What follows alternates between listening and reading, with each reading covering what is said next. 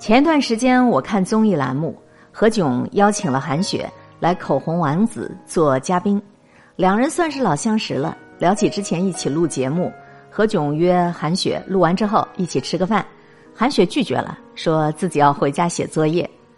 何炅以为这就是韩雪不愿意去吃饭的一个借口，但没有想到她真的是要回家学习，每天学习英语两三个小时。韩雪坚持这个习惯已经有四年了。不需要人监督提醒，这是他给自己定下来的一个规矩。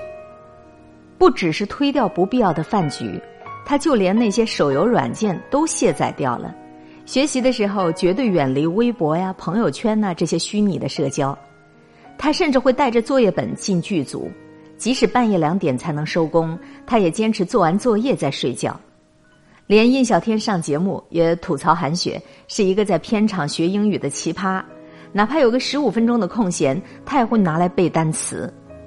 其实韩雪坦白，自己并没有什么语言天赋，需要花百分之两百的努力。看到朋友圈有人抱怨自己的英语老师太严格，自己快被虐死了，他便让这位朋友把老师的联系方式给了他，拜他为师。既然没有任何捷径可走，那就跟自己死磕到底。他就是靠着这样下死功夫。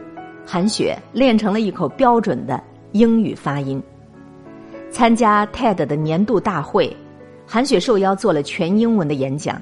这一段演讲不仅登上了热搜，还有人民日报、光明日报、新华社等主流媒体以及六百多个微博大 V 都进行了转发，直接就是被女神刷屏的节奏啊！在这一段长达十五分钟的英语演讲中，她分享了自己的工作、生活当中的经历。告诉大家如何面对生活，如何迎接挑战。有网友在感叹：“要是当年英语听力是由韩雪录制，估计自己的成绩早就突飞猛进了。”如果说努力就是为了达到人生的顶点，那么韩雪一出生其实就已经身在罗马了。他的家里三代军人，从小就得到了最好的教育和教养，就算是他原地踏步。不需要这么努力，她也能做一个光鲜亮丽的白富美。但是在大学期间，韩雪是为数不多的去上英语课的学生，她从来不逃课。毕业之后，她拍的《浪漫樱花》《飞刀又见飞刀》，让她被媒体冠上了“玉女掌门人”的称号。她演《错爱一生》首播当天就以百分之六点六六的收视率，刷新了央视的黄金档纪录。演《窗外有张脸》，一个人分别饰演两个角色，从影视界又进军歌坛，演唱的《竹林风》获得第十四届东方风云榜的金曲奖。二十四岁，他就登上了福布斯中国名人榜，位列第八十三。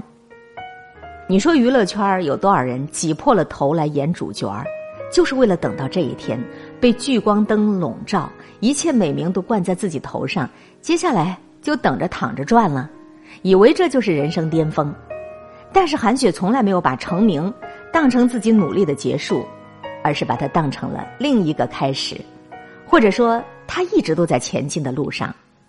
别的明星直播都是聊化妆啊，或者聊天啊，只有韩雪直播学英语，带动大家一起分享学习心得，久而久之还有了固定的英语小栏目，她也经常跟网友互动交流。因为被他的精神感染，很多的粉丝自此就迷上了学英语。其他的时间，韩雪喜欢鼓捣科技，经常自己动手玩转三 C。在微博上边，他最爱晒的就是自己在科技边上的边玩边学，手动拆卸安卓机，用瑞士军刀来拆机，要么呢就是玩机器人。因为科技上的才华，还被新浪邀请去做了一把科技首席体验官。如果说成功就是成才成事，那么韩雪早已经达到了许多普通人的顶点。但是学习对于她来说，不是达到目的途径，而是长年累月的习惯。保持精进就是她的生活方式啊。我们从小就被教育说，你努力就会成功的。可是目标达成之后该怎么办，却没有人告诉我们。或许你刚刚参加完高考。十几年的寒窗苦读，终于一朝提名。你似乎觉得进了大学，只需要随便修满学分，以前那种好学求知的劲儿，只在期末考试的几天用得上，其他的就可以歇口气儿了。或许你潜心耕耘了好几年，哎呀，你终于考上了注册会计师，你终于当上了律师，你把你的证书挂在你的事务所，一年就能躺那赚好几万。你似乎觉得这么多年的努力，我终于到头了，努力没白费，人生终于熬出头了。又或许你考上了硕士、博士，你终于挤进了心仪的大公司。一年以后，你顺利的升职加薪，只需要动动手指、动动嘴皮子，你就能够衣食无忧了。你似乎觉得接下来，咱只要混好人脉关系，业绩方面吃老本就行，这辈子进入安全箱了。我们总是把人生当成一场球赛了，在赛点到来之前，拼尽全力夺下最好的成绩，拿得最好的优势。赛点这一过，就以为能高枕无忧了。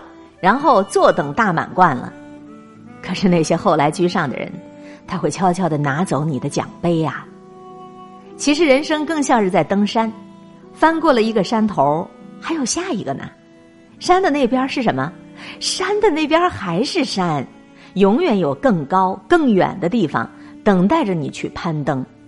那个活到老学到老，它不是一句口头禅，它是至理名言，它是人生哲理呀。一个有格局的人，一个真正的女神，她从来不会在登上一个小峰顶之后，然后就躺在功劳帐篷里边睡大觉的。再给你说一个故事，艾玛沃森，你也可以不知道她，她从九岁开始就已经是一个耀眼的童星了。《哈利波特》看过吗？拍了十年，她在里边饰演的赫敏越长越美，名气也越来越大。